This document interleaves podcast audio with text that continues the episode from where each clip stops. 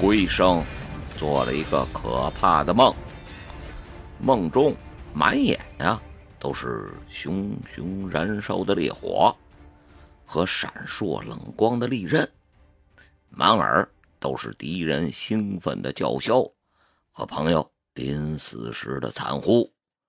至于他自己，身下没有马车，手里啊也没有武器，他只能抱着脑袋。深一脚浅一脚的，在尸堆里呀，狼狈的逃窜。可是，能逃到哪儿呢？他不知道。突然间，一只大手按在了自己的肩膀上，随即，金氏的老爹那张硕大的面孔遮住了火光，似乎啊，也将种种喧嚣声。都隔绝于外了，但老爹的脸上已经没有了往日的从容，或者不如说嚣张跋扈，反倒啊尽显了颓唐之色。龟生听到他自己说：“悔不用汝之言，乃至于此啊！”龟生似乎本能的。就要脱口而出：“阿父，快逃！儿子来拦住追兵。”然而紧紧张了张嘴，话语呀，却噎在了喉咙里，他根本就发不出声来。老爹的脸呀，隐约包藏着一丝凄意之色，仿佛是盼望儿子呀，把那句话。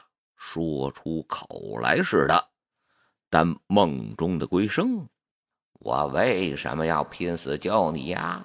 作死的是你，又不是我，并且咱们真正的父子情分呀，其实也不过半年左右而已。实话说呀，我一个穿越者吧，啊，虽说继承了这具躯壳。本主的大部分记忆，可还真没能继承啊！多少亲人间的感情，话没能说出口。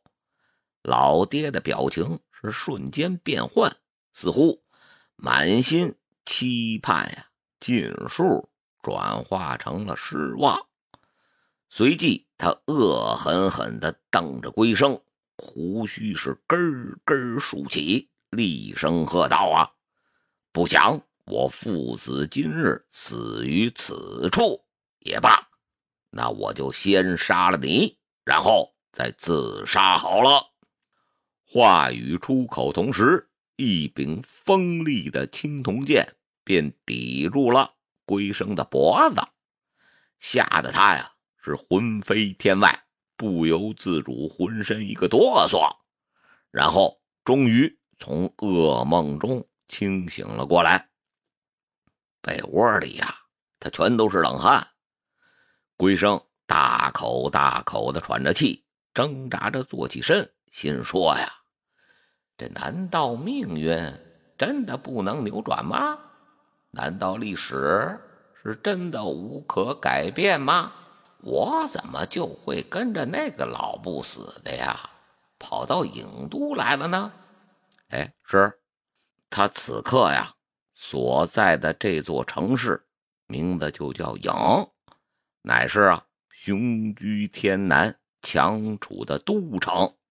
那位问了，这郢在哪儿啊？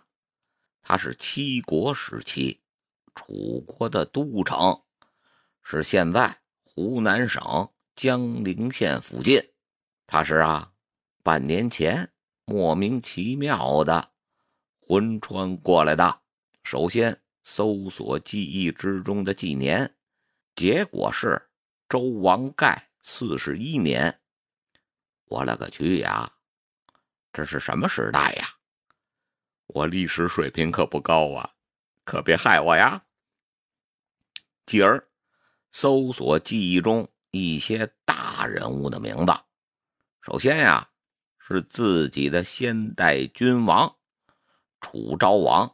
嗯，这名字似乎有点耳熟。然后啊，是还活着的北方霸主晋侯武，西北的盟友哎秦侯盘，东方的强权齐侯傲。这他娘的，这都是谁呀？龟生啊，所祭魂的是一位啊，楚国贵族的嫡长子，父亲是闵姓的王族，而母亲则为姬姓，哎，取自于东方啊吴国的宗室。此时的吴王名叫夫差，吴国南面啊是越国，越王啊。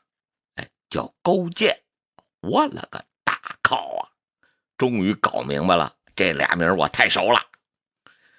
龟生啊，魂川来的时候，恰好是春秋时代的最后一位霸主越王勾践大放异彩的岁月，而春秋时代啊，也就此落下了帷幕。中国即将迎来。刀兵之祸更为惨烈的战国时代。战国之初，曾经啊是煊赫一时的吴国终被灭亡，随即越国也很快的沉寂了下去。